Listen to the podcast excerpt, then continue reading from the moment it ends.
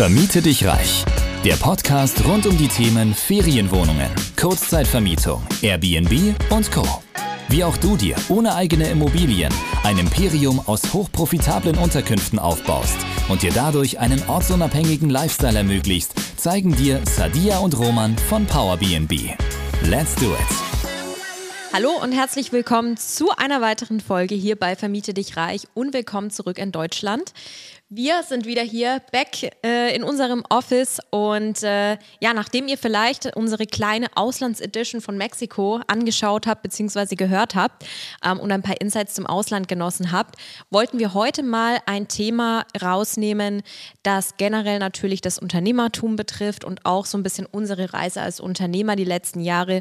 Und wir möchten darüber sprechen, was sind eigentlich unsere äh, drei Learnings bzw. drei Punkte, die wir als Unternehmer gelernt haben die letzten letzten Jahre und die wir damit auch an euch weitergeben wollen, weil sie natürlich ausschlaggebend sind für den erfolgreichen Businessaufbau. Genau, also ich würde sagen, es gibt diverse Learnings, sind bestimmt nicht nur drei Learnings, die wir euch mitgeben Auf könnten, jeden Fall. aber das sind wirklich diese, wo wir sagen, hey, ist so wichtig, das von Anfang an zu beachten, wenn man ein Business aufbaut. Und äh, ich denke, den Struggle oder diese Herausforderung hat jeder irgendwo mal.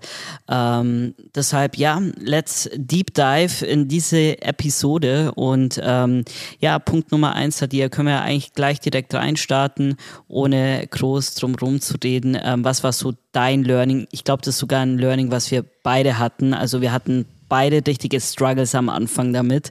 Äh, auch wir haben diesen großen Fehler gemacht und ich würde sagen, das war der Top-Fehler am Anfang, der Top-Fehler Ja. und der Fehler, der alles zum Einsturz bringen kann, nämlich wenn du keinen Fokus hast. Und wir haben schon ein paar Mal hier im Podcast drüber gesprochen, aber explizit in der Folge, weil es, würde ich sagen, wirklich das absolute Top-Learning ist. Und wenn du das nicht verinnerlicht hast, ist die Gefahr sehr, sehr groß, dass das Kartenhaus in sich zusammenbricht. Das haben wir damals auch realisiert und vielleicht für die, die unsere Hintergrundgeschichte noch nicht kennen, warum haben wir dieses Learning überhaupt gehabt? Weil wir natürlich nicht nur an einer Sache gearbeitet haben, als wir entschieden haben, in die Selbstständigkeit, ins Unternehmertum reinzutauchen oder einzusteigen, sondern wir haben gleich an zwei beziehungsweise drei Business Cases gearbeitet. Aber ja, Roman, erzähl du mal ein bisschen was dazu. Genau, also Hintergrund war der, ähm, dass ich mich ja während des Studiums immer mehr mit Unternehmertum, äh, Gründer sein und so weiter beschäftigt habe und äh, das natürlich auch an Sadia herangetragen habe. Äh, und da war es halt das Thema, dass sie natürlich nicht glücklich oder du nicht glücklich in deinem Job warst und ähm, dementsprechend hatten wir da eine schöne Synergie, ein gemeinsames Thema.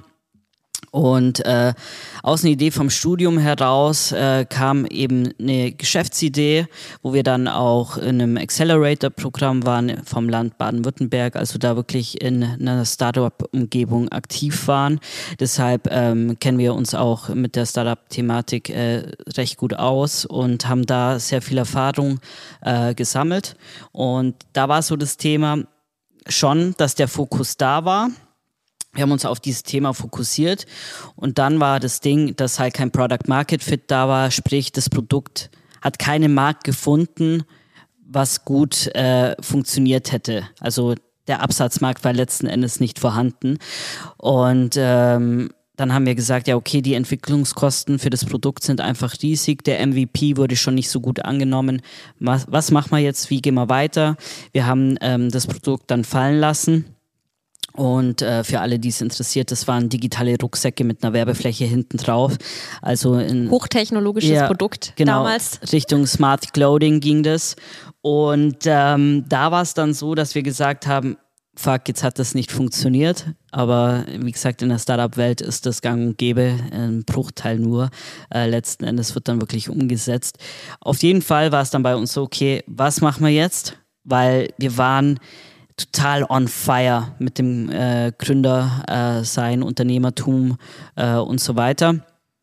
Und dann haben wir uns nochmal hingesetzt, Sadia, und haben eben überlegt, was könnte man machen. Und dann sind wir auf das Thema E-Commerce gekommen. Ja, man kann sogar, glaube ich, sagen, es hat sich ein bisschen überschnitten, weil es hat nicht lange gedauert. Da waren wir schon bei der nächsten Business-Idee.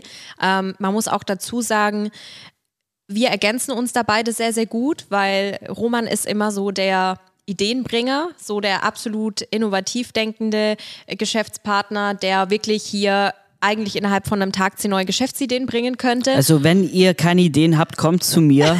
weil ich sag euch safe Ideen, die ihr umsetzen könnt, die man nur testen muss und dann halt schauen muss, ob man damit genau. die Millionen verdienen kann. Und ich glaube, dass tatsächlich viele mit diesem, ich sag mal, Talent oder mit dieser Fähigkeit gesegnet sind, um es jetzt mal krass auszudrücken, ähm, weil ich habe schon mit vielen Leuten gesprochen, die sagen, oh, ich habe so viele Ideen, ich würde gern das und das und das und das machen, aber was brauchst du am Ende des Tages auch? Das ist dann eben dieser Fokus, worüber wir gesprochen haben und auch dann die Fähigkeit, das Ganze umzusetzen und auch mit einem Plan, mit einer Struktur.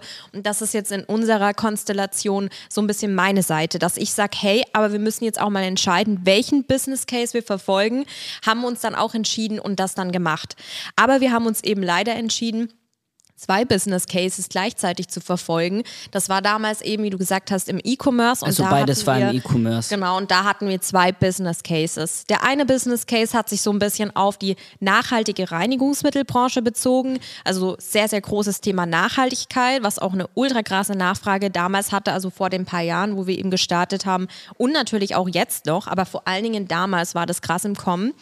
Und äh, parallel haben wir noch ein ganz anderes Segment ausprobiert, nämlich Cocktailsets, die man sich zu Hause zusammenmixen konnte. Genau, das wäre in Corona entstanden, so ein bisschen ähm, die Feier nach Hause bringen. Ja.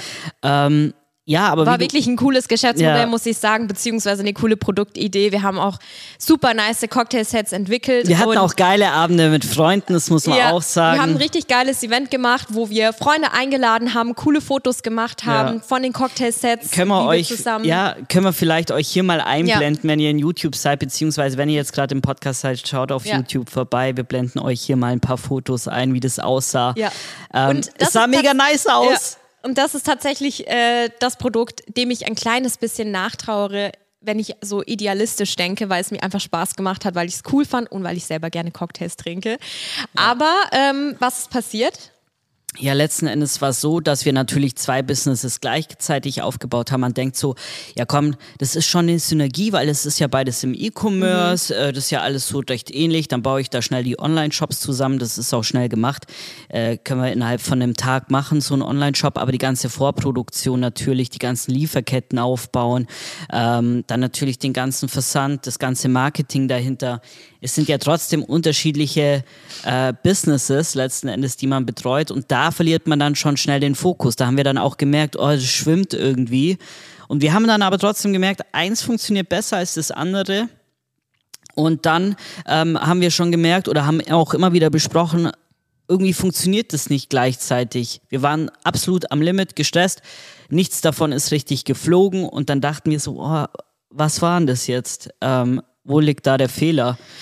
Ihr kennt das Gefühl sicher auch, man versucht irgendwie so viel unter einen Hut zu bekommen und das sind so viele Projekte, so viele Hochzeiten, auf denen man gleichzeitig tanzt. Ich hatte ja damals auch noch meinen Vollzeitjob, dem ich gerecht werden musste auch, weil ich wusste, ich werde jetzt nicht innerhalb von sechs Monaten sofort kündigen können, einfach weil der Cashflow nicht da ist.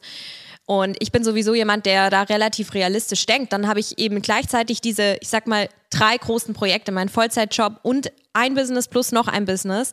Und ich weiß irgendwie nach ein paar Monaten, ich kann dem allem nicht so gerecht werden, dass ich alles gut mache. Vor allen Dingen, dass ich diese zwei Businesses gut mache, die ja aber mein Eintrittsticket in die Freiheit werden sollen sozusagen, also meinen 9-to-5-Job kündigen zu können. Und das war dann einfach extrem frustrierend. Genau, und ähm, da war das Thema dann echt so, wo wir gesagt haben, okay, das Thema Cocktail-Sets lassen wir jetzt fallen. Da ist nicht so der krasse Markt dafür in Deutschland da. In Amerika, witzigerweise, gibt es Anbieter, die gehen da richtig mhm. durch die Decke. Auch hier wieder großes Learning. Kenne deinen Markt und ähm, guck auch wirklich, wo es rentable Absatzmärkte gibt. Wollen die Leute das? Ist es wirklich ein Pain oder ein enormer Wunsch? Und letzten Endes wollen sie dafür auch bezahlen und zwar viel bezahlen bestenfalls.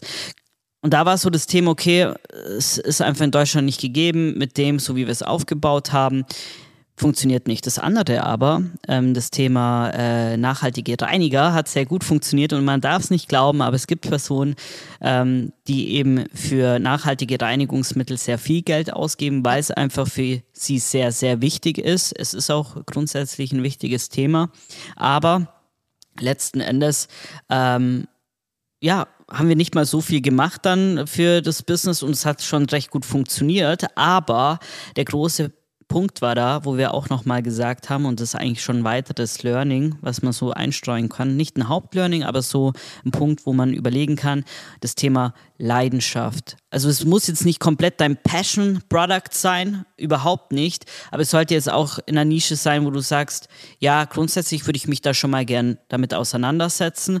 Äh, es muss irgendwie in gewisser Weise äh, Spaß machen, was man da macht. Und das war halt bei nachhaltigen Reinigungsmitteln bei uns nicht der Fall. Wir sagen zwar zum einen Nachhaltigkeit und so schon relevant, wichtig, aber es ist jetzt von uns keine Herzensangelegenheit. Es ist einfach so, wenn du vielleicht gerade auch da sitzt und einen Business Case verfolgst, ja, vielleicht Kurzzeitvermietung oder vielleicht auch einen anderen. Ja, grundsätzlich sprechen wir ja gerne auch über Unternehmertum allgemein. Und wenn du vielleicht gerade zuhörst und dir denkst, ja, okay, ich habe hier auch eine Business-Idee oder vielleicht sogar zwei oder drei, frag dich einfach natürlich zum einen ganz wichtig, mit welchem kann ich realistisch Geld verdienen. Also da immer ganz schnell äh, den Markt antesten mit ähm, ja einem, ich sag mal, möglichst schlanken Prototyp, wie auch immer der aussehen mag. Und dann aber Punkt Nummer zwei, bin ich bereit dafür auch wirklich wie sagt man, in die Vollen zu gehen. Also alles dafür zu geben, dass dieses Business dann auch fliegt, dass ich damit richtig gut leben kann, dass das Ganze richtig erfolgreich wird. Also bin ich auch bereit für dieses Business mal ja, was zu, zurückzustellen, was anderes in meinem Leben, ähm, wenn es auch mal unangenehmer wird, ja, weil auch in jedem Business wird es mal Dinge geben, die die jetzt vielleicht keinen Spaß machen, wo du vielleicht sagst, oh, da habe ich jetzt keinen Bock drauf, voll unangenehm, eigentlich würde ich jetzt lieber irgendwie in die Sauna gehen oder in die Badewanne liegen oder wie auch immer, aber es führt keinen Weg dran vorbei. Aber wenn du ein Business verfolgst, das dein Herzensbusiness ist sozusagen oder deine Passion, wo du weißt, ich habe so viel Herzblut hier reingesteckt und warum du weißt einfach für welches höhere Ziel du es gemacht hast und du brennst dafür, dann wirst du auch diese unangenehmen Dinge bewältigen können und dich dem stellen können, na, gemäß dem Motto Eat the Frog First. Also ja. ähm, das ist einfach so die Frage, die du dir stellen kannst und dann wirst du auch relativ schnell die Antwort finden, so wie bei uns damals.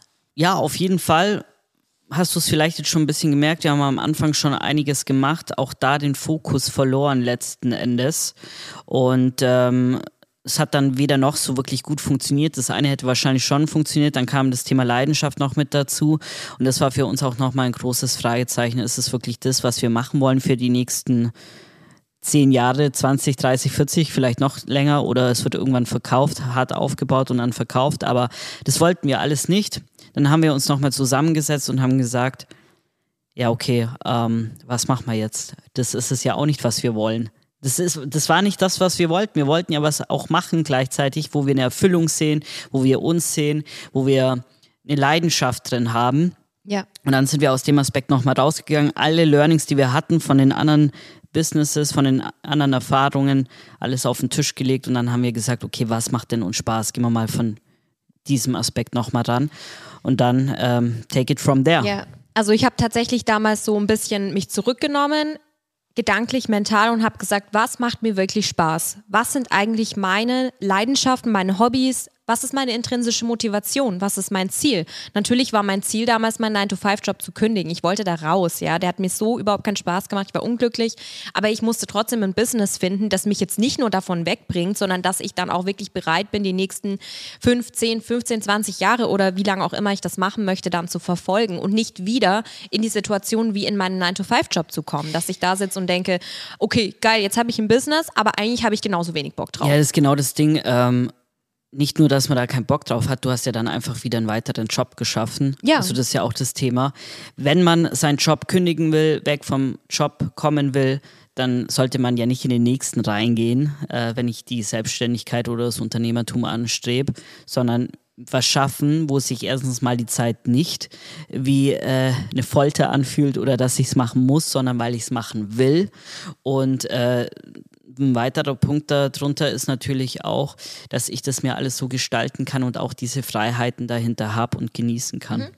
Genau. Ja, und um das Thema abzuschließen, äh, ich bin dann zu dem Schluss gekommen, ich liebe es zu reisen, das war schon immer meine Passion. Ich liebe es gerne unterwegs zu sein, neue Kulturen kennenzulernen, neue Regionen, wie auch immer das jetzt aussehen mag.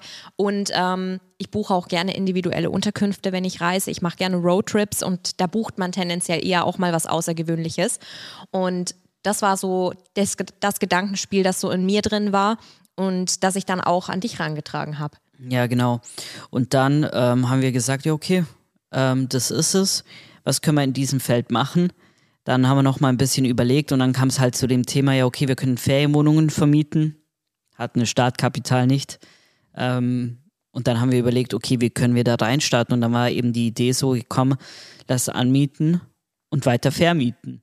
Und ähm, ja, jetzt sitzen wir hier mhm. letzten Endes auf unserer Reise äh, ist natürlich auch einiges passiert, wo, sage ich mal, die Versuchungen des Verlusts des Fokuses da waren. Ich glaube, das passiert auch permanent im Unternehmertum, weil es eröffnen sich sehr, sehr viele Möglichkeiten immer wieder, je weiter man auch kommt. Und die Frage ist immer, ähm, ja, wo setze ich den Fokus? Und da, wo ich den Fokus setze, das wird gut. Deshalb ist es ganz enorm wichtig, was wir hier mitgeben können, gerade am Anfang, aber auch in der weiteren Reise, den klaren Fokus zu setzen. Was ist mir wichtig? Wo sehe ich mich? Wie sind meine Ziele? Wo will ich hin?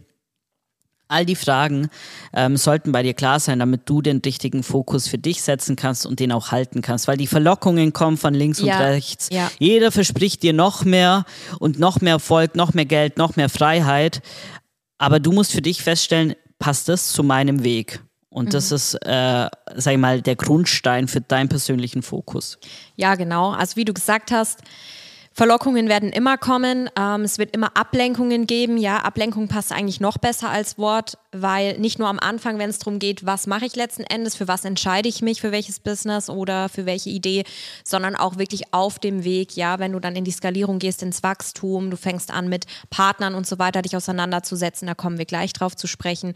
Es wird immer so viele Dinge geben, die auf dich einprasseln und neue Ideen und neue Produkte, neue Erweiterungen und dies und das. Und auch da muss man immer wieder den Fokus finden. Was macht jetzt Sinn? Was passt zu dem, was ich eigentlich mache und zu meiner Ausrichtung, zu meinem Produkt, zu meiner Dienstleistung? Und da immer wieder sich neu ausrichten und ja, den Fokus am Ende des Tages finden. Also auch das Thema, ähm, wenn wir mal das zum Thema Kurzzeitvermietung schlagen, wenn du sagst, du willst da reinstarten, das ist dann dein ultimativer Fokus, dann lass dich nicht sag ich mal, verlocken von anderen äh, Businessmodellen, die der Kurzzeitvermietung recht ähnlich sind. Anderes mhm. Businessmodell wäre letzten Endes, ja, ich miete eine Bürofläche an, möbliere die mit Büroausstattung ähm, ähm, und vermiete dann die einzelnen Arbeitsplätze. Also letzten Endes so, wie es WeWork gemacht hat oder teilweise immer ja. noch macht. Ähm, ist auch ein Arbitrage-Konzept, witzigerweise, aber es ist halt nicht dieses Arbitrage-Konzept, was wir machen. Ja. Ähm, und auf dem Weg äh, haben wir natürlich schon viele Leute kennengelernt, auch bei uns in der Beratung, die auf einmal einen Switch hinlegen, dass sie jetzt doch irgendwie äh, Lagerhausvermietung machen wollen, also Lagerflächen anmieten, aufteilen und dann weiter vermieten oder auch eben Office-Vermietungen. Ja, es ist ein Arbitragegeschäft, aber hier ist auch wieder der Fokusverlust eigentlich da, weil ursprünglich wollte man ja was ganz anderes machen. Das bedeutet jetzt nicht, dass wenn man was Neues macht und in eine neue Richtung geht, das schlecht ist, aber da muss ich bei der Richtung bleiben und ich sollte nicht permanent switchen, dass ich mal sage, ich mache das, ich mache das, ich mache das, ich mache das. Ich kann euch garantieren, aus der, all der Erfahrung, die wir jetzt haben, nichts davon wird richtig funktionieren. Weil niemand ganz genau weiß, was ihr macht. Ihr wisst selber nicht ganz genau, was ihr macht. Ihr seid schlecht dann im Marketing, im Vertrieb alles, was dazu gehört. Deshalb ist enorm wichtig, dass man, wenn man sich dafür entscheidet, in die Kurzzeitvermietung zu starten, sich selber da ein Commitment setzt und sagt, ich ziehe das jetzt durch, das ist genau mein Ding und ähm, ich setze komplett den Fokus auf dieses Thema. Ja, und vielleicht noch abschließend dazu, was du jetzt erklärt hast. Hey, wenn du schon Unternehmer bist oder schon selbstständig bist, du hast ein Team aus Leuten, du hast ein Team aus mega geilen Dienstleistern oder eben aus eigenen Angestellten und du weißt, ich kann das der Person geben, ich kann das der Person geben und richtig viel delegieren, dann ist das nochmal ein anderer Case. Ja, wenn du dann schon Kurzzeitvermietung machst mit Ferienwohnungen und du sagst, ich möchte noch Lagerhausvermietung machen, hast du wahrscheinlich hier einen einfachen Start rein, ja. Du hast schon die, ich sag mal, die Ressourcen, ja, du kannst viel abgeben und so weiter. Aber wenn du ganz am Anfang stehst, dann sind das zwei unterschiedliche Modelle, die du verfolgst. Und dann muss dir eben auch klar sein, dass du hier bei vielleicht der Kurzzeitvermietung von Ferienwohnungen mit anderen Dingen rechnen musst oder auch andere Dinge analysieren musst als jetzt bei der Lagerhausvermietung. Ja, und auch die Vermarktung ganz anders ist, beispielsweise das Marketing. Und dementsprechend ähm, ist das nochmal ein Unterschied, den man berücksichtigen muss. Deshalb ähm, ganz wichtig, weiß, wo du herkommst, weißt, wo du hin sollst und du musst wissen, wer du bist Und dann kannst du auch die Entscheidungen letzten Endes richtig treffen, äh, weil das spielt alles auf das Thema Fokus ein. Deshalb super interessant, Sadir, dass du nochmal äh, letzten Endes auch gesagt hast, dass es wichtig ist, zu wissen, wo man ist, in welcher Reise und dass ein Unternehmer, der schon äh, ein, zwei Businesses hat, natürlich noch leichter einen weiteren Strang eröffnen kann, weil er den Fokus da aber auch wieder hinbringen kann. Mhm. Ist ja wie bei uns. Wir haben ja auch mit der Kurzzeitvermietung erstmal ja. gestartet. Und haben dann gesehen, okay, es gibt ein riesiges Potenzial an Leuten, die auch da rein starten wollen und haben dann eben letzten Endes äh, die Beratung gegründet aus dieser Nachfrage heraus, aber auch nur, weil wir den Fokus da setzen konnten. Wir konnten Richtig wäre das zwei, drei Jahre zuvor passiert, wir hätten beides an die Wand gefahren, wenn wir beides zeitgleich gemacht hätten. Auf jeden Fall. Weil du brauchst einen gewissen Fokus. Ähm, und wenn das eine wächst, mehr Strukturen hat, mehr Personal da ist, dann festigt sich das und dann kann der Fokus sich auch wirklich wieder auf weitere Businesszweige erstecken. Deshalb ja. ähm, muss man wissen, die drei Punkte, die ich im Vorfeld gesagt habe, ähm, eben woher du kommst, wer du bist, wo du hin willst, weil genau die sind grundlegend. Und das Thema, wer du bist, wird dich auch begleiten bei der Frage, mit wem arbeite ich zusammen. Ja. Weil das ist meiner Meinung nach auch super wichtig, auch im Unternehmertum. Wenn du keine eigenen Werte, Prinzipien, Vorstellungen hast von dem, was dein Business machen soll, ja, jedes Unternehmen hat auch Werte, Unternehmenswerte, eine Unternehmensphilosophie, sei das jetzt, was das Team angeht, intern, aber auch nach außen hin zu den Kunden. Wenn du nicht weißt, was du vertrittst, was bist du dann? So, dann bist du ein Fähnchen im Wind. Und das ist mir zum Beispiel immer ganz wichtig für mich persönlich, dass ich weiß, wer ich bin, sowohl privat als auch im Business, als Unternehmerin, aber auch eben was unsere Firma betrifft oder unsere Firmen. Und dementsprechend ist es auch einfacher zu beantworten, ähm, mit wem du denn zusammenarbeiten kannst oder möchtest. Ja, weil die werden ganz viele Menschen begegnen, sei es Dienstleister, sei es Mitarbeiter oder Bewerber, sei es ähm, potenzielle Geschäftspartner, Investoren, wie auch immer. Es werden dir ganz viele Menschen begegnen, dir vielleicht auch tolle Sachen versprechen, tolle Sachen anbieten ähm, oder auch negative Dinge sagen zu dir. Und nur wenn du weißt, wer du bist und wo du stehst, was du schon alles erreicht hast, wirst du auch differenzieren können, was man jetzt aufnimmt und wie aufnimmt und mit wem man eben letztendlich zusammen zusammenarbeiten sollte, weil natürlich damit auch immer ein gewisses Risiko einhergeht. Und darauf möchten wir jetzt auch ein bisschen eingehen. Genau, weil das ist der Punkt Nummer zwei. Ähm, neben dem Fokus, was der Punkt Nummer eins war, ist Punkt Nummer zwei eben das Thema Partnerschaften. Ähm, großes Learning von uns. Ich glaube, ähm, mit das Wichtigste, weil natürlich äh, eine Partnerschaft, die man eingeht, sei es jetzt, sage ich mal, eher eine ähm, sehr verwobene Partnerschaft, wie zum Beispiel mit Investoren oder Geschäftspartnern, ähm, die sind natürlich noch mal schwerwiegender, wie wenn ich äh, mit einem Freelancer oder einem Dienstleister in ein Verhältnis gehe. Mhm. Aber dennoch sind es alles irgendwie Partnerschaften, es sind alles Stakeholder, die ins Unternehmen gezogen werden. Ich würde jetzt mal das Thema ähm, Arbeitnehmer ein bisschen ausklammern, ja. äh, sondern wirklich diese ganzen Stakeholder, mit denen man zusammenarbeitet. Ja, vielleicht auch wichtiger Punkt, was du gerade gesagt hast. Partnerschaften. Wir beziehen uns jetzt hier natürlich auf strategische Partnerschaften, mit denen du langfristig zusammenarbeitest. Nicht Dienstleister, denen du mal einen random Auftrag gegeben hast, der innerhalb von zwei Stunden erledigt ist. Ja, da geht kein großes Risiko mit einher. Kann sein, dass er dich versetzt, dann halt Pech gehabt. Alles schon vorgekommen. Aber es geht jetzt letzten Endes um strategische Partnerschaften, Leute, die immer wieder Aufträge für dich machen, zu denen du vielleicht auch eine gewisse Abhängigkeit Abhängigkeit aufbaust und sie wiederum zu dir. Ähm, und natürlich eben auch hier vielleicht, wo auch Faktoren involviert sind wie Geld, ja, wie eben wenn Investoren Geld reingeben oder eine Beteiligung im Spiel ist. Netzwerk. Netzwerk, ähm, ja, und andere Dinge. Genau. Ähm, ja, da geht es letzten Endes drum und äh, es ist wirklich so, dass am Anfang ja, ich sag mal, du in der Businesswelt vielleicht manchmal nicht weißt, A, wie du verhandeln sollst, äh, B, welchen Personen du trauen kannst und C, was du fordern kannst. Und äh, da ist es schon wirklich so, dass man da reinwachsen muss. Also hier ist es auch eigentlich schön, wenn man einen Mentor hat oder jemand, der da einen berät und wo man da mal Rückfragen stellen kann.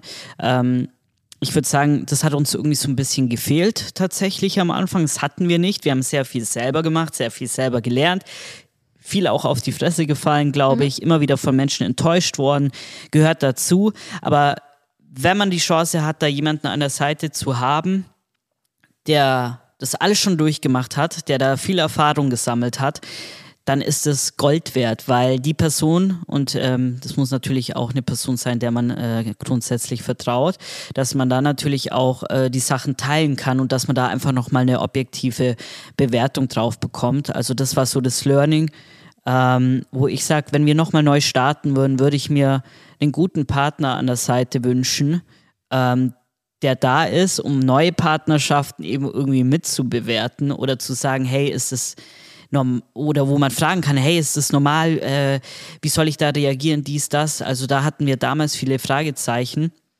Und äh, ja, grundsätzlich, Sadir, ist es ja auch das Thema, äh, wie wählt man dann überhaupt eine richtige Partnerschaft aus oder was ist denn da so passiert als Learning? Ja. Vielleicht können wir das ja. nochmal spezifizieren. Genau, um es mal für euch ein bisschen greifbarer zu machen, können wir euch gerne mal ein paar Beispiele so aus unserer ja, Businessreise erzählen und mitgeben. Und wenn ich eigentlich rückblickend überlege, hat mir in den Situationen immer letztendlich geholfen, dass ich wusste, wer ich bin und was für Werte und Prinzipien ich habe und was ich nicht bereit bin zu tun. Na, und das abzugrenzen. Das hat mir immer geholfen in der finalen Entscheidungsfindung und natürlich war es auch gut, dass wir uns da gegenseitig hatten. Also wenn man hier schon einen Geschäftspartner an der Seite hat und sich gegenseitig irgendwie beraten kann und das gemeinsam durchsprechen kann, hilft das auf jeden Fall auch natürlich.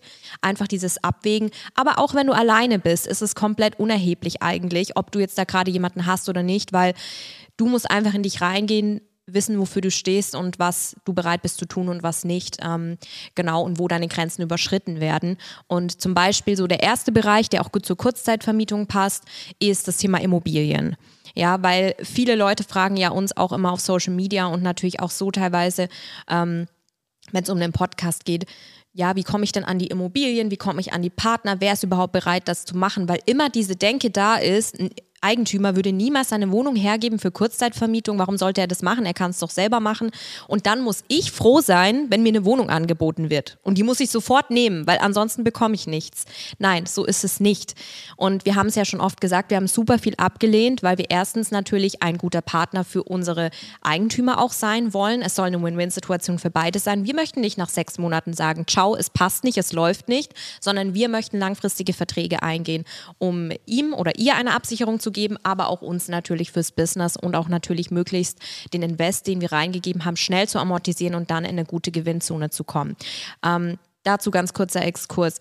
Aber was sind so für Situationen vorgekommen? Zum Beispiel, wir haben über Social Media die letzten Jahre super viele Angebote für Objekte bekommen. Wir sind dann vor allen Dingen ganz am Anfang, so ich würde sagen im ersten Jahr vielleicht. Ähm, ja, als wir wirklich neu dabei waren. Genau, wo wir wirklich so ein bisschen präsenter wurden, wo dann Leute auf uns zukamen auch, ähm, sind wir mit denen ins Gespräch gegangen, haben oft auch gleich gesagt, komm, lass mal hier telefonieren, lass mal ein Online-Meeting machen und so weiter. Und wir haben uns dann im Endeffekt nach solchen Gesprächen natürlich zusammengesetzt und überlegt, wie ist das jetzt eigentlich rübergekommen? Fühlt sich das gut an? Und dann halt einfach gemeinsam abgewegt. Aber gerade da gab es oft Dinge, wo man dann einfach gemerkt hat, die Person versucht jetzt vielleicht schnelles Geld zu machen. Ja, das Thema ist natürlich, ähm, bist du käuflich oder verkäuflich, mhm. je nachdem, in welchem Verhältnis man ist. Ähm, wir sind es nicht, weil wir sind nicht needy und ähm, das ist, glaube ich, auch das Thema. Was wichtig ist, grundsätzlich, wenn man so Immobilienpartnerschaften eingeht, die Person soll nicht denken, dass du der Bittsteller bist. Und ich glaube, wir waren nun nie der Bittsteller, das haben wir richtig gemacht, weil wir haben ganz klar gesagt, das Objekt ist x Euro in der Miete wert wir können maximal 10% on top legen, aber mehr nicht. Und da sind wir auch immer straight geblieben. Also wir sind verhandlungsbereit. Wir sind jetzt nicht so, oh ja, nee, auf keinen Fall. Ja. Aber wir setzen uns eine Grenze und wenn diese Grenze überschritten ist, dann wird es halt nichts so. Und ähm, das haben wir wirklich sehr, sehr richtig gemacht. Auch das Thema geguckt, okay, wie tickt die Person? Ist die auch verhandlungsbereit? Ja. Wie kommt die rüber? Ist die sympathisch und so weiter? Da haben wir schon immer sehr strikt ausgewählt. Wir haben es viele Dubiose direkt aussondiert. Mhm. Wir haben nicht mal die Angebote auf dem Tisch liegen gehabt und haben gesagt, mit der Person machen wir keinen Deal. Weil wenn du den Deal mit falschen Personen machst, dann fährt dich das wirklich gegen die Wand. Das sind zum Beispiel auch Dinge, ähm, wenn du jetzt anfängst, dich mit dem Thema zu beschäftigen und du bekommst über irgendwelche Wege, wie auch immer die jetzt aussehen mögen, ähm, irgendeine bestehende Ferienwohnung angeboten. Die Person sagt, ich habe aber für die Einrichtung 30.000 Euro gezahlt ist aber nicht bereit, irgendwas an Informationen offenzulegen, mal eine Möbelliste rauszugeben, mal Rechnungen rauszugeben. Und das ist Business. Ich will doch wissen, was ich mir einkaufe. Ich muss wissen, was ich mir einkaufe. Ansonsten kann ich ja die Katze im Sack gleich kaufen und weiß dann nicht, was ist es letztendlich wirklich wert. Und nur wer hier fair und mit offenen Karten spielt, ist auch wirklich bereit, ich sag mal, äh, ein professionelles Business zu machen. Es wird natürlich auch ganz, ganz viel Dubioses und Komisches an Deals gemacht, aber wir sind nicht auf irgendeinem Bazar, sondern wir wollen professionelles Business machen. Ja, mir fällt da auch so ein Beispiel ein, äh, letzten Endes, wo wir ja, mit einer horrenden Möbelablöse gefordert waren. Ähm, und zwar war das ein ähm, Hotel in Stuttgart. Grauenvoller Zustand, man hätte sehr, sehr viel machen müssen. Die Möbel, ja, verrostet, teilweise kaputt und so weiter. Ich glaube, das waren wie viele Zimmer? 20, Boah, ich 30, weiß es nicht mehr genau. 20, so 30 Zimmer. Irgendwas um den Dreh rum. Und ich sage euch, Leute, diese Möbel sahen aus, als hätte ich die bei Poco oder so eingekauft. Ja, vom Wertstoffhof. Oder sogar noch schlimmer. Also, also wirklich, tatsächlich Poco hat teilweise gar keine so schlechte nee. Qualität, um das äh, jetzt nicht falsch darzustellen. Aber ähm, wirklich, also es sah aus wie das Billigste vom Billigsten und stilmäßig. Vom Wertstoffhof, also muss ich ja. ehrlich sagen, das Unterste. 20, und das heißt jetzt Zimmer. nicht, dass so ein Konzept nicht funktioniert. Na, wir wissen alle, man kann an Monteure. Monteure vermieten oder auch einfach an Zielgruppen, wo man weiß, die zahlen für ein Zimmer dann, was weiß ich, 10 Euro die Nacht pro Person oder wie auch immer passt, alles schön und gut. Das, was die dort gemacht haben, hat auch zu irgendeiner Zeit mal funktioniert, aber es ist jetzt zumindest nicht das Konzept, was wir verfolgen und vor allen Dingen muss dann einfach die Ablöse fair sein. Ja, und da war die Ablöse 80.000 Euro. 20, 30 Zimmer, wie gesagt, äh, viel auch nur Einzelbetten und ich würde echt sagen, ich kann es nur wiederholen, vom Wertstoffhof. die, Sachen waren einfach abgenutzt. Ähm, ne? Genau, also da hat die Relation nicht gepasst und da sind wir so, okay, wir machen da kein Deal. Also äh, ich habe die Besichtigung dann auch abgebrochen. ja, tatsächlich. Ähm, das kann man vielleicht auch dazu sagen. Man denkt immer so, oh, ich muss besonders höflich sein und ich muss dann irgendwie noch eine Stunde mit der Person quatschen.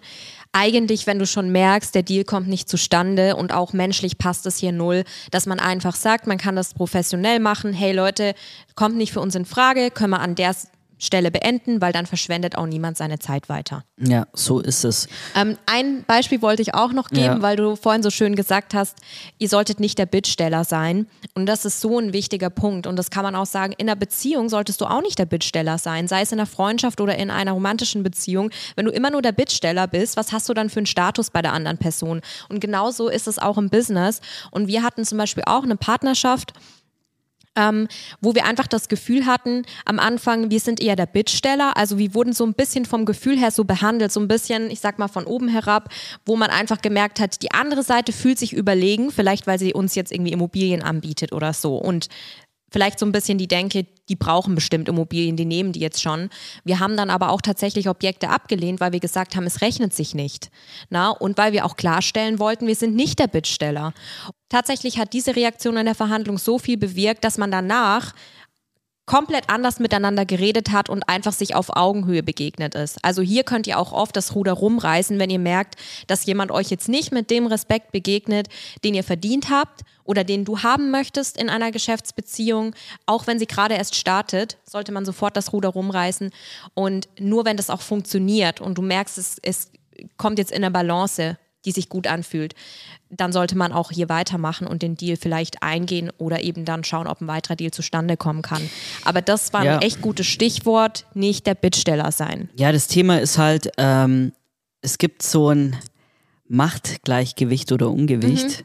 und äh, es ist oft am Anfang so, dass innerhalb von den ersten paar Sätzen oft schon dieses Machtungleichgewicht entsteht. Also einer positioniert sich über den anderen und ähm, da muss man natürlich wieder schauen, wie komme ich von unten hoch. Und das ist auch wirklich viel wert in der Verhandlung, wenn ich wieder ein Gleichgewicht herstellen kann oder wenn ich mich sogar ein bisschen über die Person stellen kann, weil die Person muss natürlich auch ein, sag ich mal, wahrnehmen und wissen, wofür du stehst und äh, was du möchtest. Und deshalb muss man da auf jeden Fall gucken, dass man das herstellen kann. Und grundsätzlich ist es so, dass man Partnerschaften weise wählen muss, damit man wachsen kann und dass man vor allem auch erfolgreich wird. Das ja. Thema Netzwerk ist so, da kann ich auch noch was reingeben. Wir haben ähm, am Anfang äh, sehr viel mit Leuten auch gearbeitet, die wir kannten. Ähm, gerade aus der Marketing-Szene, weil ich komme aus Marketing. Und äh, das war auch am Anfang alles perfekt, schön und gut, aber irgendwann muss man dann auch überlegen, passen die Personen noch zu dem Punkt, wo man jetzt ist, oder brauche ich nochmal andere Personen? Und da ist es wichtig, was ich echt als Learning auch dazugeben kann, diesen Punkt immer wieder evaluieren. Passt die Person noch, passt die Person noch, passt die Person noch, passt die ja. Person noch? Jeden Schritt, es muss jetzt nicht jeder kleinste Schritt sein, ich denke, das ist klar, aber sinnbildlich äh, nochmal hinterfragen, passt es zur jetzigen Phase in meinem Unternehmen immer noch? Also passt diese Person, mit der ich da zusammenarbeite, in einem freien Verhältnis immer noch zu der Phase des Unternehmens, zu meiner persönlichen Phase vielleicht oder passt einfach auch äh, die Dienstleistung noch. Und wenn es halt eben nicht der Fall ist, dass diese passt, dann muss man da auch Schritte einführen. Deshalb ist es, glaube ich, auch wertvoll, äh, rückblickend betrachtet, wenn man auch im Vorfeld kommuniziert den anderen. Zur jetzigen Phase sehe ich eine gute Zusammenarbeit. Ich weiß aber nicht, wie es sich vielleicht in Zukunft weiterentwickelt, weil wir haben noch einiges vor. Deshalb lass uns da erstmal reinstarten und gucken, wie es sich entwickelt. Aber dass man wirklich dem Gegenüber gleich diese Transparenz vielleicht auch mitgibt, damit dann am Ende niemand enttäuscht ist. Also das kann ich als persönliches Learning auch noch dazugeben. Ja, wie ihr merkt, ist der Punkt Partnerschaften hochpsychologisch. Ich finde das wahnsinnig interessant und ich bin auch der Meinung, als Unternehmer oder auch angehender selbstständiger Unternehmer sollte man sich damit auseinandersetzen, weil man sagt ja immer, Business ist People Business und man muss sich mit Menschen auseinandersetzen, weil ansonsten wird es schwierig. Musst irgendwo immer verhandeln können, musst irgendwo immer gut mit Leuten reden können, dich verkaufen können, dein Geschäftsmodell, dein Produkt verkaufen können, wie auch immer. Ähm, wenn du da drin gut bist oder bemüht bist, immer besser zu werden, man kann nie gut genug sein.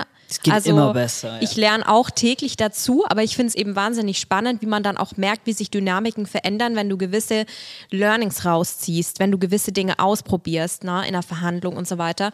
Also alles, was wir jetzt gerade angesprochen haben, sind auch Dinge, die sich entwickelt haben über die Zeit. Ähm, na, niemand ist äh, äh, niemand, so geboren. Weiß, niemand weiß alles von, von Tag eins, ne? wie man so schön sagt, Übung macht den Meister, auch in dem Fall so viel wie möglich üben und in der Praxis lernen und auch gerne mal Situationen, die vielleicht nicht so cool waren oder die sehr, sehr gut waren, Revue passieren lassen. Ja, so große Unternehmen machen immer Lessons learned, weil sie dann evaluieren wollen, was ist gut und was ist schlecht gelaufen, um das möglichst in neuen Projekten oder in neuen Situationen anwenden zu können und das ist eigentlich auch Selbstreflexion, weil nur wenn ich das immer mal wieder mache, dann kann ich auch wissen, das hat kacke funktioniert, das mache ich nicht mehr. Und äh, hingegen, das war richtig gut und richtig stark und das wird mir helfen, zum Beispiel weitere Partner zu akquirieren oder weitere Deals zu machen oder wie auch immer. Nee, also Thema Partnerschaften, ich würde sagen, mit dem steht und fällt natürlich auch viel im Unternehmen. Mhm. Deshalb ist es weise, frühzeitig die richtigen Leute zu wählen, mit denen man zusammenarbeitet, dann natürlich von den Personen auch profitiert und letzten Endes mit denen dann die nächste Stufe erreicht. Das ist so der Optimal-Case. Vice versa kann natürlich mit der Wahl der falschen Partnerschaft das in die direkt andere Richtung gehen. Und zwar geht es dann steil berg, äh, ja. berg runter. Deshalb ist es wirklich hier Zeit nehmen, überlegen, passt die Person zu mir, zu meinen Zielen, kommt die mir aufrichtig, ehrlich, authentisch vor das sind alles so Punkte, die man überlegen sollte. Ja, was ich auch echt wichtig finde, muss ich sagen, weil ich habe manchmal das Gefühl, dass Menschen denken, man muss für den Erfolg krampfhaft alles tun. Aber du musst immer noch irgendwo du selber bleiben. Und wenn du anfängst, ich sag jetzt mal krass, deine Seele zu verkaufen und wirklich alles für Geld oder für den Erfolg zu machen, dann wirst du irgendwann nicht mehr wissen, wo du stehst, aber vor allen Dingen auch vielleicht Dinge gegen die Wand fahren, dich selber vor allen Dingen gegen die Wand fahren. Und das ist doch eigentlich im Endeffekt das, was wir nicht wollen, weil wir wollen ja glücklich sein. Wir wollen ähm, etwas tun, was uns Spaß macht, mit Menschen, mit denen wir eine coole Zeit haben. Auch aus Businesspartnern sind schon Freundschaften geworden. Das ist vielleicht auch noch eine wichtige Anmerkung. Ja. Ähm, Business und Leben geht ja Hand in Hand miteinander und ähm, du möchtest vielleicht Irgend, irgendjemand hat mal was Cooles gesagt zu dem Thema. Ich ähm, weiß, wer das war, weil ihm ging es so. Mh, mm, nee, ich glaube, ich meine andere Person, die hat gesagt, wenn ich eine Person, nicht mit mir am Frühstückstisch sitzen haben möchte oder nicht mit ihr gerne feiern gehen würde, privat, dann will ich sie auch nicht im Business als Partner haben. Das ist vielleicht ist eine krasse Aussage. Ich stimme nicht zu 100% zu, aber es ist schon Wahrheit drin, weil wenn du dich komplett unwohl fühlst mit irgendeiner Business-Partnerschaft am Tisch, ja, dann wird es tendenziell eher scheiße. Dann wird es, ja. dann wird es tendenziell eher scheiße ausgehen. Ähm, weil du dich ja einfach gut fühlen musst, wenn du mit der Person sprichst. Du musst dich ja nicht nur an einem Tag mit ihr auseinandersetzen, sondern auch an ganz vielen anderen Tagen.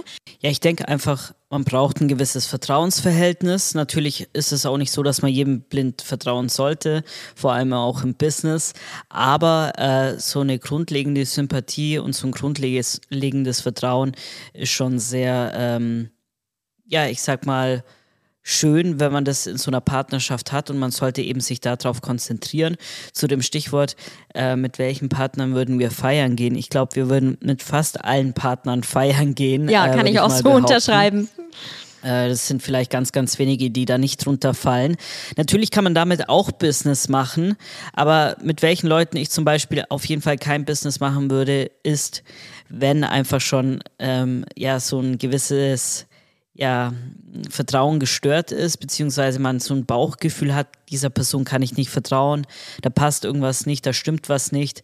Oder ähm, auch schon im, in der Verhandlung sieht man schon, wenn die Person keinen Schritt auf einen zugeht oder auch guckt, äh, wie es einem selber da geht oder welche Vorteile man vielleicht aus der Partnerschaft ziehen kann, wenn die Person nur ich bezogen ist, ist natürlich auch ja. schon immer ein Alarmzeichen.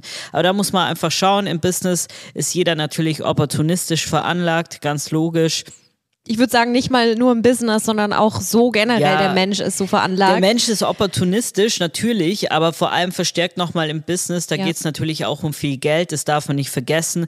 Deshalb logisch, dass jeder auf sich schaut. Nichtsdestotrotz, in der Verhandlung sieht man oft das wahre Gesicht und da würde ich auch im Zweifel aufs Bauchgefühl hören, wenn es um ja, und im Prinzip, Partnerschaft geht. Und das Prinzip, äh, dass man im Team mehr schafft als alleine, sollte eigentlich auch bei Partnerschaften zählen, weil wenn die Partnerschaft smooth und geil und harmonisch ist, werdet ihr zusammen richtig geile Projekte umsetzen können, aber halt nicht, wenn man eher gegeneinander arbeitet oder der eine nur auf sich schaut. Genau. Ähm, ja, deshalb ist der Tipp, guckt, mit wem ihr Business macht. Natürlich auch, welche Leute bringen welches Netzwerk mit. Äh, wie kann ich von denen zehren, außer jetzt nur vom Projekt, sondern auch wirklich so das Netzwerk, der Beschleuniger mhm. dahinter. Das ist natürlich auch ein Auswahlkriterium der Partnerschaft. Und manchmal sollte man sich für die Personen dann entscheiden, äh, wo man dann eben denkt, da passt einfach alles von A bis Z. Und nicht, wo ich sage, okay, da passt ähm, XYZ nicht und eigentlich passt nur A davon. Dann sollte man vielleicht, vielleicht nochmal kurz in sich gehen und überlegen einfach, ob das das Richtige ist. Und ich denke, im Großen und Ganzen haben wir das schon ganz gut gemacht immer. Wir haben unsere Partnerschaften weise ausgewählt. Wir haben einige Deals nicht gemacht, wo wir das Gefühl hatten, da passt es einfach nicht ähm, auf Basis des Vertrauens und der Partnerschaft im Allgemeinen. Da machen wir keinen Deal so. Ähm, und da waren wir eigentlich von Anfang an treu, aber trotzdem ist es ein großes Learning weil man eben äh, richtige Entscheidungen treffen muss, weil es steht und fällt damit, ob mein Business nach oben geht oder ob es eben gegen die Wand fährt. Weil Leute extern können sehr viel Einfluss auf dein Business haben. Genau, das Richtig. Und um das ähm, Kapitel abzuschließen, beziehungsweise diesen Punkt, es gibt eigentlich zwei Komponenten bei der Entscheidungshilfe meiner Meinung nach in solchen Situationen. Zum einen natürlich zählen ganz klar im Business Zahlen, Daten, Fakten. Wie sieht wirklich dieses Projekt aus für mich? Also wie sieht diese Partnerschaft oder das Projekt Zahlen, Daten, Faktenmäßig für mich aus? Ja, also wie sieht es wirklich auf dem Papier aus, eher gut oder schlecht? Und aber die andere Komponente auch wirklich, wie fühle ich mich dabei? Weil es kann auch sein, dass alles auf der einen Seite super geil aussieht, die Zahlen sehen super aus, alles. Ähm, und es wäre sehr erfolgsversprechend, das jetzt zu machen. Aber wenn du in dir drin dieses ganz schlechte Gefühl hast, das sich auffrisst und du, deine Intuition sagt dir, irgendwas passt hier nicht, ist die Frage, ob man da nicht auch drauf hören sollte. Also ich beziehe diesen Faktor sehr, sehr stark mit ein, weil ich mich auch im Business am Ende des Tages wohlfühlen will, mit wem ich da spreche und arbeite. Äh, das sind schon mal zwei Punkte. Fokus, Partnerschaft. Jetzt kommen wir zum dritten. Zeit gegen Geld. Geld gegen Zeit. Hier muss man weise Entscheidungen treffen, weil es einfach de facto so ist, die Zeit kommt nie zurück. Das Geld aber schon und äh, dementsprechend können wir euch hier einige Learnings mitgeben, wenn es darum geht, Zeit gegen Geld einzutauschen, beziehungsweise Geld gegen Zeit. Ähm, genau, Sadia, was sind so deine Gedanken zu? Ja, genau. Also auf jeden Fall kann ich euch da mal natürlich wieder ein Beispiel geben von uns jetzt aus dem Business. Ganz, ganz am Anfang in der Kurzzeitvermietung haben wir natürlich als blutige Anfänger mit wenig Kapital überlegt, okay, wir machen jetzt hier viel selber. Wir bauen selber die Möbel auf. Ähm, wir gucken auch mal, wie eine Reinigung abläuft, was auch ja, wie gesagt, hinten raus in der Verhandlung mit Mitarbeitern und auch Dienstleistern ganz gut ist. Aber irgendwann kommt ja der Punkt, wo man sieht, okay, das frisst so viel Zeit, ich bin nur irgendwie operativ am Machen und da muss ich rausgehen, weil ich möchte ja weiter wachsen. Und das war ja unser Ziel. Das heißt, da kommt dann zu dieser Punkt, wo man sagt, okay, wir müssen jetzt ganz, ganz viel outsourcen. Wir beauftragen Handwerker, wir beauftragen Möbeldienstleister, wir beauftragen ähm, Reinigungskräfte und auch Firmen äh, mit diesen ganzen Dingen. Dieser Punkt kam relativ schnell. Und da ist aber natürlich auch die Frage, wenn du jetzt ganz am Anfang stehst, so ein bisschen abzuwägen, wie viel Kapital habe ich, habe ich vielleicht sogar noch was übrig, um jemanden zu beauftragen, weil du dich dann gleich strategischen Themen widmen kannst, weil du vielleicht gleich das Business noch weiter aufbauen kannst und dich nicht beschäftigst mit Kleinigkeiten, die viel Zeit fressen. Ähm, und da ist, wie gesagt, immer so diese, dieses Abwägen am Anfang, okay, bringt es mir vielleicht auch mehr, jetzt erstmal selber ein bisschen ähm, da mehr Zeit zu investieren, um auch Learnings für mich rauszuziehen? Oder investiere ich dann eben relativ schnell schon Geld in Unterstützung in Dienstleister, die tatsächlich, wenn man das mal hochrechnet, ähm, mit seinem eigenen Stundenlohn natürlich günstiger kommen? Das ist ja auch ein Punkt. Genau. Deshalb, es ist so eine Entscheidung. Entweder ich gebe was ab, spare mir die Zeit und muss dafür Geld bezahlen oder ich mache selber, muss meine Zeit investieren und dann habe ich dafür keinen Cent ausgegeben. Aber letzten Endes, Sadia, wie du es ja gerade schon gemeint hast, ich habe ja auch einen Stundenlohn. Also jeder von ja. uns hat einen persönlichen Stundenlohn. Und du könntest dir jetzt auch mal deinen Stundenlohn ausrechnen und als äh, Geschäftsführer, Gründer deiner Firma oder was auch du davor hast, wird der höher sein, wie sage ich jetzt mal von einem Dienstleister oder sollte höher sein.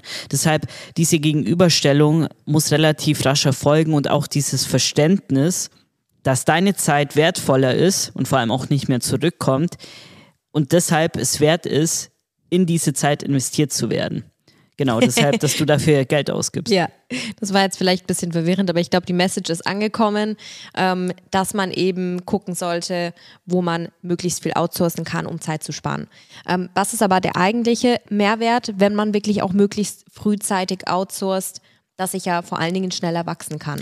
Genau, das Thema ist, du kannst schneller wachsen, weil du deinen Fokus auf andere Dinge mhm. lenken kannst, weil du dafür Zeit hast, aber auch, wenn du es richtig machst, mit den richtigen Partnern zusammenarbeitest, die natürlich auch wieder Experten in ihrem Gebiet sind und wiederum deshalb äh, kann das Unternehmen viel schneller wachsen, du kannst viel schneller aufbauen, du bist freier, weil mhm. du eben mehr Zeit hast und das Einzige, was du dafür machen musst, ist Geld zu setzen und das Geld ist ja da richtig angelegt, weil wenn die Firma wächst, dann ist auch das investierte Geld irgendwann wieder da.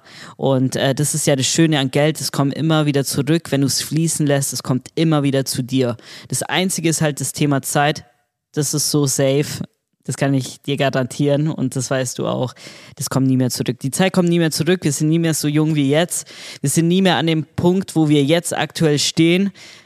Die Zeit verändert immer alles und deshalb muss man die Zeit effizient nutzen und auch wirklich sagen, hey, jetzt ist der Zeitpunkt, X zu machen. Ich warte nicht mehr länger. Jetzt ist der Zeitpunkt, Geld zu investieren, weil ich daraus irgendwann einen Output haben werde. Und das ist das Thema bei Geld und Zeit. Also da waren wir, glaube ich, auch schon relativ rasch dann in diesem Bereich, aber trotzdem haben wir immer mal wieder Punkte gehabt, wo wir gezögert haben, wo wir gesagt haben, ja komm, wir machen das mal schnell selber, weil äh, da müssen wir dafür kein Geld ausgeben. Es war gerade am Anfang, ich kann mich auch noch an eine Situation erinnern, ähm, wir hatten schon die ersten Unterkünfte äh, online, die liefen. Ich glaube, wir hatten so zwei, drei Stück damals.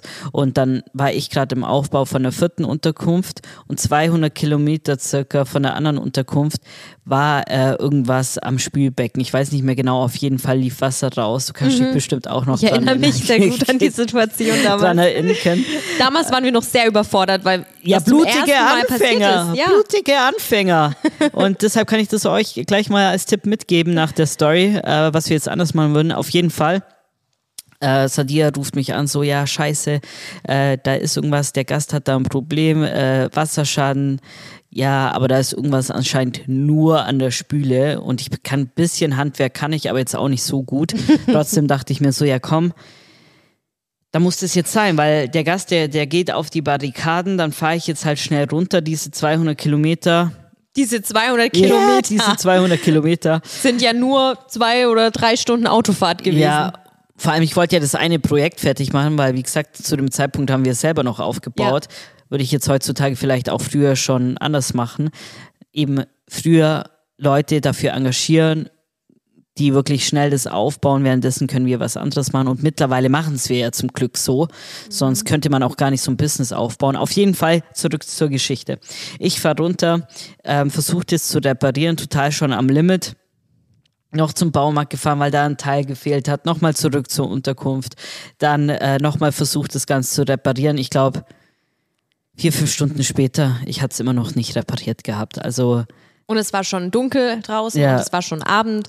Und Roman musste ja die ganze Fahrt wieder zurück machen. Also das kam ja noch dazu. Mhm. Oh Gott. Ich sag's euch, ich war ja da zu dem Zeitpunkt nicht mit vor Ort dabei. Ich war mit einem anderen Projekt beschäftigt. Ne? Arbeitsteilung ist auch sowas, was man von Anfang an gleich machen sollte. Das haben wir schon Ja. berücksichtigt damals. Aber ich war so frustriert in dem Moment, weil ich mir dachte, oh, jetzt so weit dahin gefahren und nicht hinbekommen und immer noch nicht geregelt das Thema. Bloß aus dem Hintergrund heraus, weil das war, glaube ich, sogar am Wochenende und wie gesagt dann schon Abend, Glas- und Notdienste, die äh, kosten auch viel Geld. Aber letzten Endes, wenn man das nochmal überlegt, ähm, die Fahrt dahin. Also es ist ja nicht nur meine Zeit, sondern auch die ganzen Spritkosten, Abnutzung vom Auto. Dann natürlich auch meine Stunden, wo ich versucht das zu reparieren, das Stresslevel dahinter. Und dann wird es nicht mal geschafft. Absoluter Fail, da wäre es ja besser gewesen, 300 bis 500 Euro für einen Handwerker zu absolut zahlen. falsch gesetztes Geld. Und wisst ihr, was der Witz bei der ganzen Sache war? Und das ist so abstrus an der ganzen Geschichte. Der Handwerker, den wir letztendlich beauftragt haben, hat, glaube 100 Euro gekostet. 100 Euro? Der war aber dann auch unter der Woche, das muss man sagen. Wäre es am Das war Wochenende, dann unter der Woche. Wäre es am Ja. Wochenende gewesen, wäre es teurer gewesen, weil es der Notdienst ist. Selbst wenn es am Wochenende Ja. dann das Doppelte gekostet hätte oder das 2,5-fache, wäre es immer noch um einiges überschaubarer gewesen von den Kosten und vor allen Dingen der Stress, den man sich selber gemacht hat. So, ne? Ja, es ist Ähm, so. Und andere Dinge sind ja in der Zeit zu kurz gekommen, weil, wie du gesagt hast, du hast in einem anderen Projekt gearbeitet. Das heißt, das war dann erstmal auf on hold. Da ging es ja auch nicht weiter in dem Moment. Also, und um das abzurunden, es ist richtig abstrus, weil man denkt, oh, der Handwerker ist so teuer, der kostet so viel. Ich Oder ich krieg den jetzt nicht selber. sofort her. Das ist ja auch so ein Punkt. Wir so scheiße, wo sollen wir Ja. einen Handwerker jetzt herbekommen? Es wird jetzt dann bald dunkel, wir kriegen da niemand mehr. Es ist Wochenende, aber es muss gemacht Genau. werden. Ja, komm, ich mach das einfach Ja. schnell.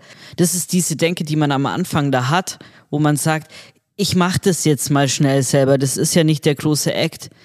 Ja, das ist total das falsche Mindset dafür, wenn man Business aufbauen will. Deshalb wirklich evaluiert früh, was kann man wie outsourcen, wie kann ich meine Zeit einsparen, wie kann ich meinen Fokus anders setzen, gerade bei so kleinen Dingen wie Handwerker, Aufbau von Unterkünften. Also das sind alles so Themen, auch Reinigung. Also hier bitte, bitte nicht äh, halbes Jahr noch selber mit der Reinigung planen. Absolut falsch. Einmal die Reinigung machen ist okay, dass man ein Feeling dafür bekommt, vielleicht auch zweimal, dass man weiß, wie ist da der Ablauf, wie hinterlassen die Gäste das. Man kriegt auch viel im Laufe der Zeit noch mit übers Team. Aber bitte nicht drei bis äh, sechs Monate selber die Reinigung machen. Da geht so viel Zeit drauf und äh, das kann man definitiv anders gestalten. Ja, es ist so abstrus, weil ich denke mir, ich möchte jetzt diesen Handwerker nicht bezahlen, weil der ist viel zu teuer. Der kommt teurer, als wenn ich selber mache. Also gehe ich selber schnell hin, fahre zum Baumarkt, kaufe mir dieses Ersatzteil und mache selber. Bekomme es dann am Ende vielleicht gar nicht hin, weil ich kein Handwerker bin. Und gleichzeitig bleibt alles andere liegen, weil ich bin ja eigentlich, ja, Geschäftsführer. Ich bin ja eigentlich dafür verantwortlich, dass mein Unternehmen weiterläuft. Bedeutet, ich möchte in dem Moment kein Geld setzen und gleichzeitig kann ich nicht weiter wachsen, kann also nicht mehr Geld verdienen. Also eigentlich, wenn man das mal überlegt, man hat oft Angst, Geld zu setzen. Aber du musst Geld setzen, um hinten raus mehr Geld zu verdienen. Ja. Und das muss man eigentlich sich mal so auf der Zunge zergehen lassen, weil man oft denkt, wenn ich jetzt was investiere, was, wenn es viel investiert ist. Nein, Du musst investieren und dann kommt hinten mehr raus. Und natürlich kann man mal ein Fehlinvestment machen, ganz klar. Aber solche Situationen, über die wir gerade geredet haben, zeigen ganz klar, wenn du eben Angst davor hast, dann für sowas Geld zu bezahlen, dann wirst du nie groß werden, dann wirst du nie krass erfolgreich werden, weil du kannst nicht alles selber machen. Das ist ganz, ganz wichtig. Du kannst nicht alles selber machen. Vor allem, du musst nicht in allem Experte sein oder alles können. Ja. Den einzigen oder den einzigen Skill, den du haben musst, ist letztlich mit Geld umzugehen. Mit dem Thema Geld und Zeit. Ja. Ich glaube, das sind wirklich die wichtigsten zwei Entscheidungen, die man permanent treffen muss. Mache ich selber oder gebe es jemandem und zahle dafür Geld? Ja.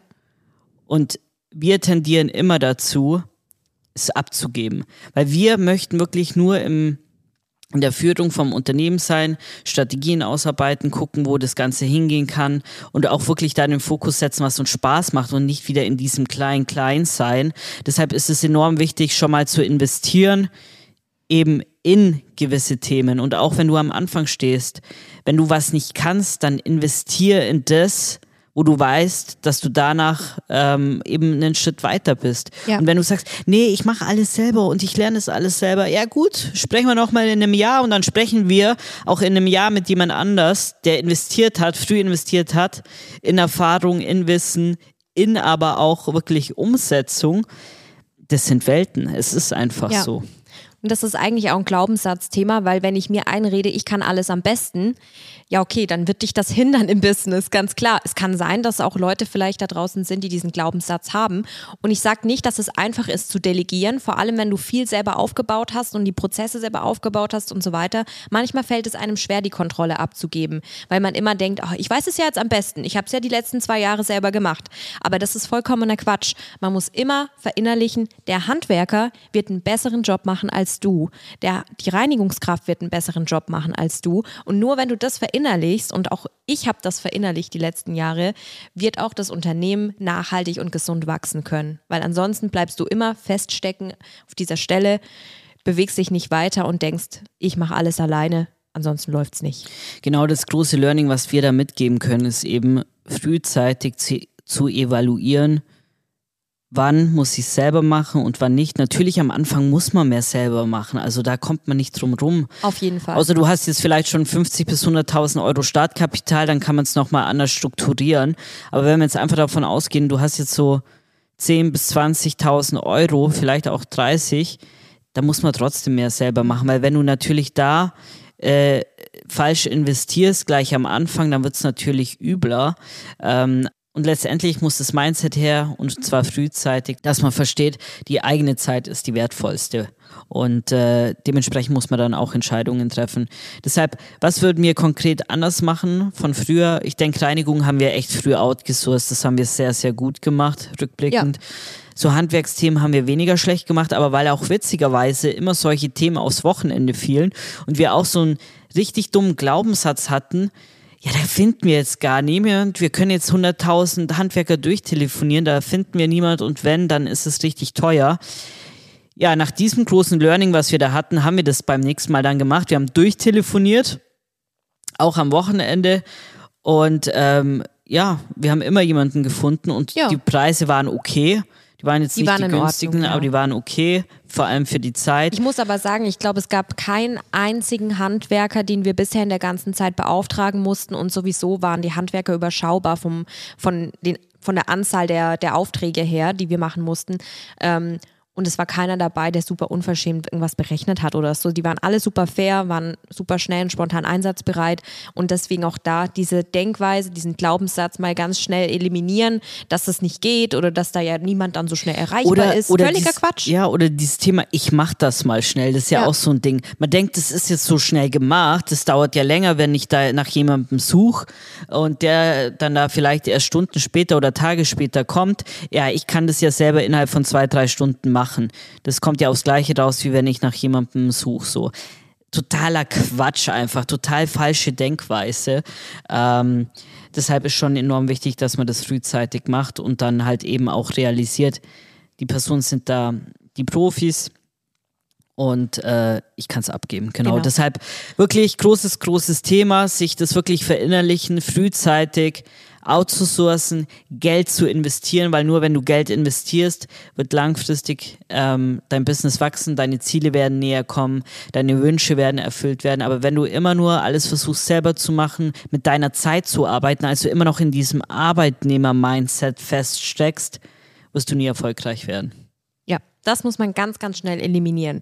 So, und ich glaube, jetzt haben wir über richtig coole, tiefgehende Punkte gesprochen und ich bin überzeugt davon, dass da Dinge dabei sind, die euch, wenn ihr vielleicht gerade ganz am Anfang steht oder auch schon ein bisschen weiter seid, ganz egal, weiterhelfen werden, weil es sind wahre Learnings, die wir aus den letzten Jahren rausgezogen haben und auch Dinge, über die man vielleicht gar nicht so nachdenkt am Anfang oder so sieht am Anfang. Und ja, ich hoffe einfach, dass euch hier unser Podcast und gerade auch solche Folgen weiterbringen und äh, lasst uns gerne wie immer Feedback zukommen und auch Themen für neue Folgen. Und als Abschlusswort sage ich danke fürs Zuhören und bis zur nächsten Folge.